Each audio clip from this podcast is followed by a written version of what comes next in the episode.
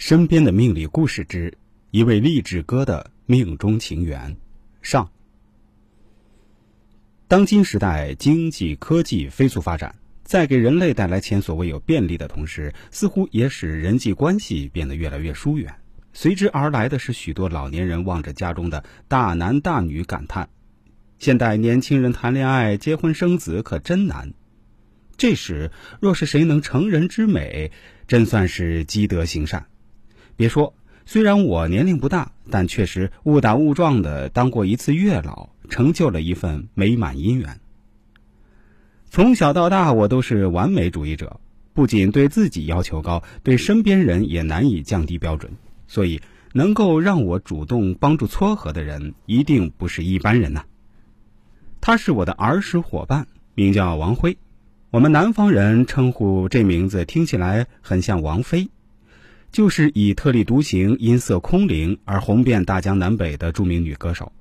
恰巧的是，王辉的人生亦如王菲一样跌宕起伏、充满坎坷，尤其在青少年时期更是如此。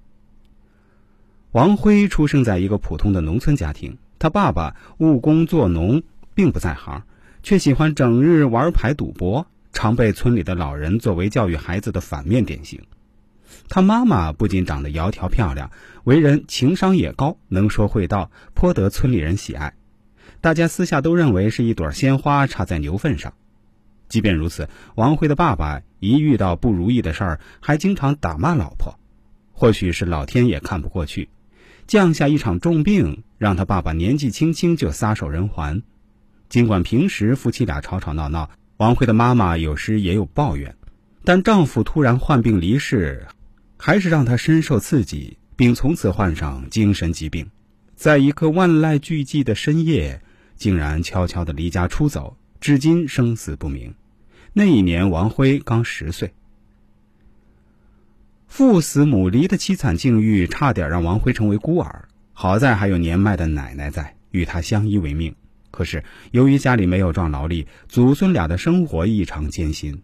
村里人看不下去，就这家给碗面，那家捧把米的给予接济，才不至于让两人饿死。王辉从小算是吃百家饭长大的，由于他继承了妈妈的优秀基因，情商超高，懂得感恩，又能说会道，八面玲珑。尤其是学习成绩始终名列前茅，使得望子成龙的农村家长们把他请到家里吃饭，给孩子们树立榜样，当成是非常荣幸的事情。由于我妈妈与王辉妈妈同在一村，同属一姓，按照当地风俗，也算同属一大家族人，所以他也时常到我家吃饭，是我喜欢玩的伙伴和崇拜的对象。少年时期的日子虽然很艰难，却也过得很快。转眼间，王辉高考在即，考试中他感觉发挥的不好，尽管公布的成绩并不低，被当时985重点院校湖南大学录取，可他还是选择了复读，准备冲击北大清华。结果会怎样呢？他可以考上北大清华吗？先跟大家卖个关子，我们下期再见。